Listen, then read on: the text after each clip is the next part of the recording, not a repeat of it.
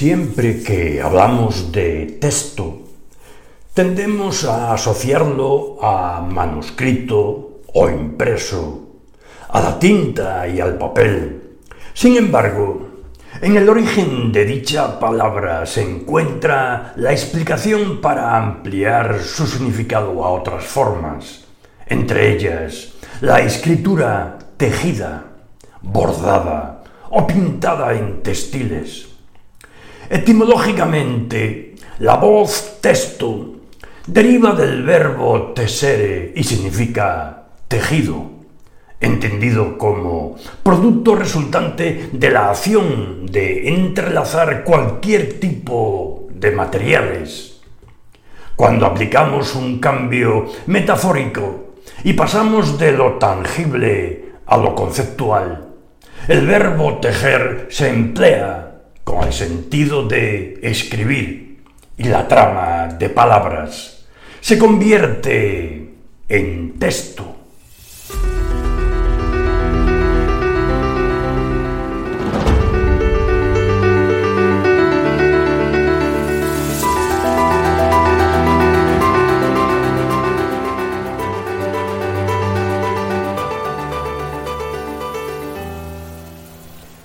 La composición poética,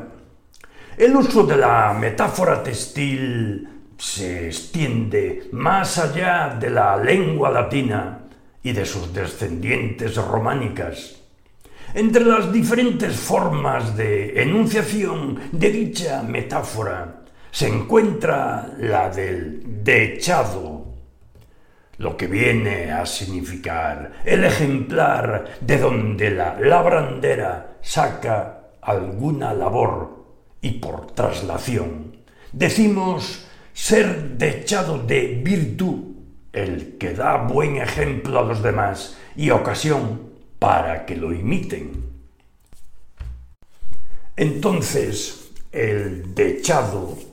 es el lienzo o tejido base en el que las mujeres aprendían técnicas de costura, donde se recogían diferentes modelos de puntos y bordados y, una vez realizados, estos paños servían de ejemplo, es decir, de echado, modelo, para copiar, imitar otros. En los llamados dechados marcadores, las niñas reforzaban, además, sus conocimientos de escritura y lectura, bordando letras y números, su nombre o sus iniciales. Princesas y damas nobles se aplicaron a la tarea de la aguja como parte de su formación y labraron sus dechados de la antigüedad de estos paños con muestras y ejercicios de bordado, nos habla la pintura de Luis Borrasá, de finales del siglo XIV, en la que se ve a la Virgen rodeada de un grupo de doncellas mostrando sus labores. Aunque, dada su fragilidad, apenas se han conservado muestras medievales y renacentistas. Por las cuentas de Gonzalo de Baeza, tesorero de la reina Isabel la Católica, sabemos que sus hijas Isabel y Juana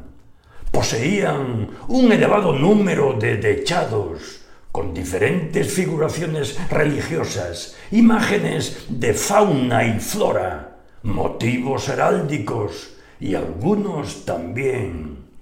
con letras. A partir de la imagen de este objeto textil, Fray Íñigo de Mendoza compone, por ejemplo, su poema panegírico Dechado a la muy excelente reina Doña Isabel. En sus versos Describe el tejido, los hilos, los colores y los puntos con los que se han de labrar las imágenes ligadas a las virtudes que la reina ha de demostrar en su gobierno y que la convertirán en modelo de imitación en un dechado. La imagen del dechado se emplea igualmente en los versos promocionales de tempranos libros de caballerías, como las Sergas de Esplandián, Sevilla del año 1510, y el Prima León en Salamanca del año 1512. En las coplas propagandísticas de ambos,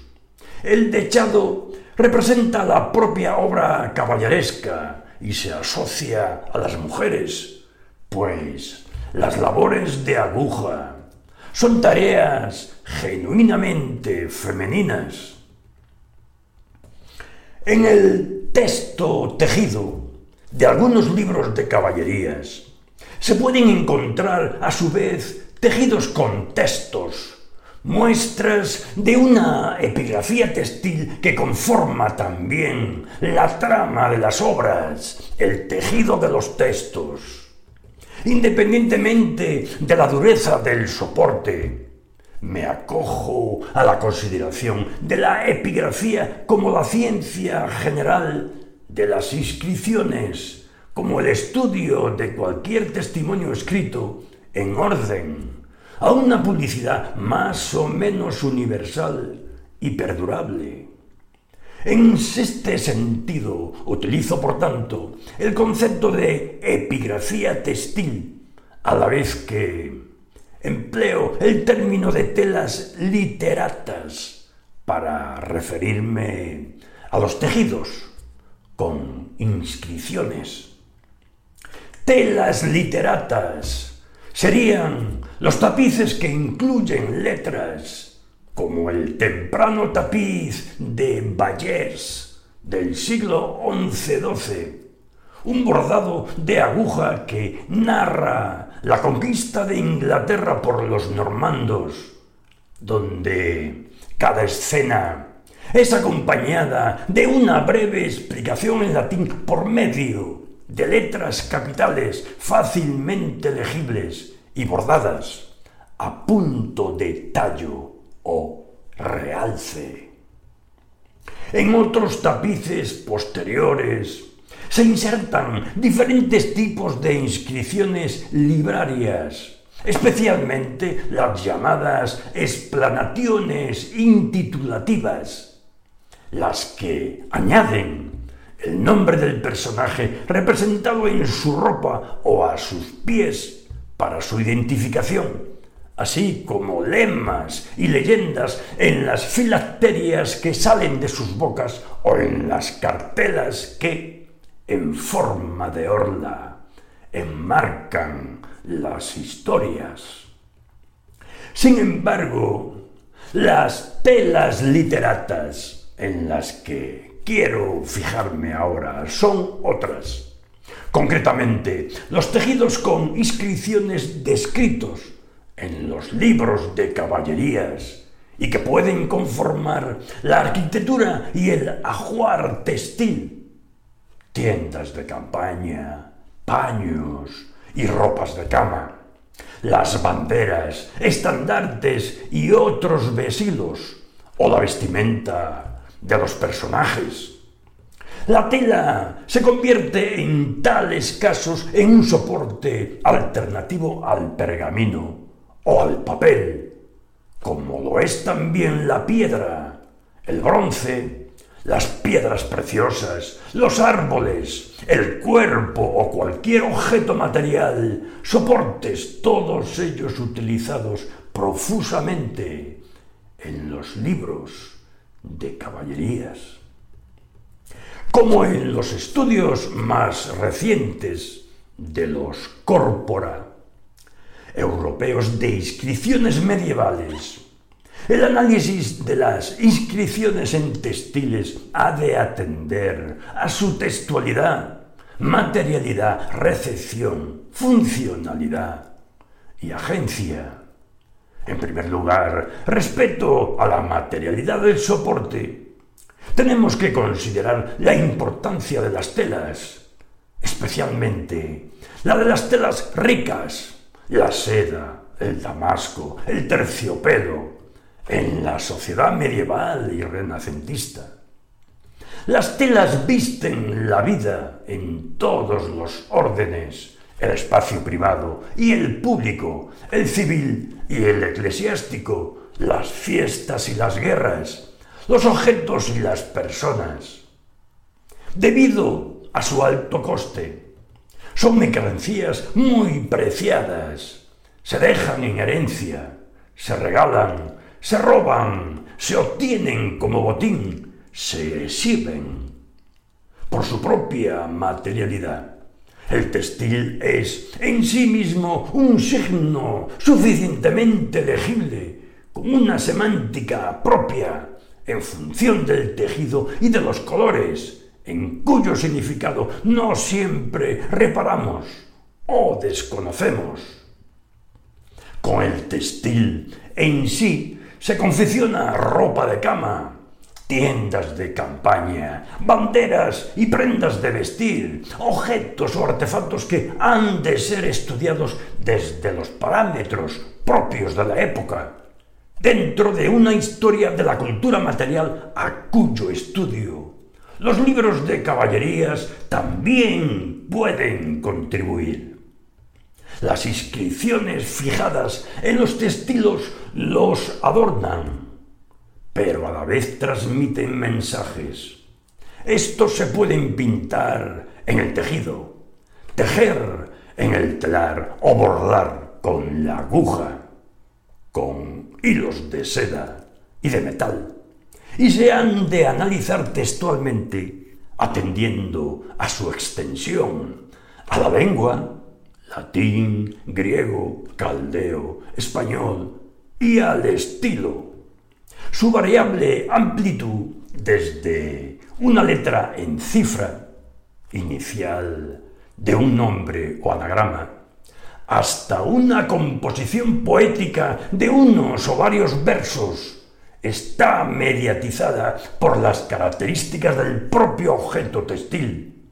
pues no es lo mismo escribir en una colcha, en el ruedo de un manto, o en una gorra. Desde el punto de vista de la tipología del escrito, en la mayoría de los casos, los textos inscritos en los textiles caballerescos, especialmente en la indumentaria, son empresas o divisas, términos ambos sinonímicos. La divisa representa la intención de su propietario sus gustos y sentimientos, y se compone de una imagen también denominada cuerpo o pintura, completada en muchos casos por una letra o mote, identificado como alma. En la terminología epigráfica, estas letras corresponderían a un tipo de inscripción libraria y las que cuentan con pintura estarían relacionadas con las inscripciones heráldicas. En esta interrelación o ensamblaje de lo material y lo textual, la escritura se cosifica y el objeto en el que se inscribe, sea vestido, una bandera, la colcha, un dosel, cobra su propia agencia en tanto que escritura expuesta y, por tanto, pública, se ha de atender a la recepción de estas inscripciones locomóviles, a su visibilidad y legibilidad y a dónde, cuándo y por quién son vistas, así como a su durabilidad, pues, frente a otras muestras epigráficas, la publicidad de las textiles no es universal y perdurable. En este caso, impera la inmediatez. La escritura apela a una recepción inminente y no a una futura.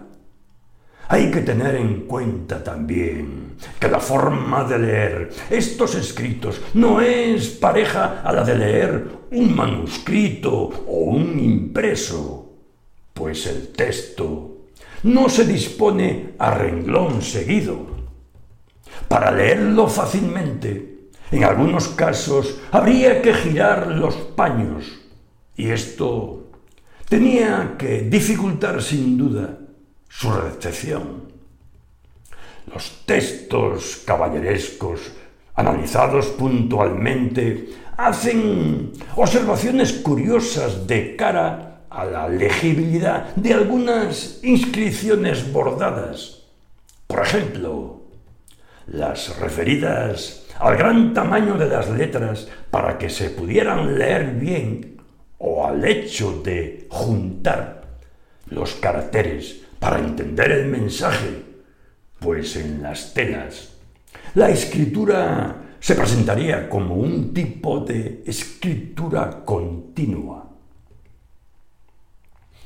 Al margen de ello, ciertas letras, en concreto las que conforman las divisas,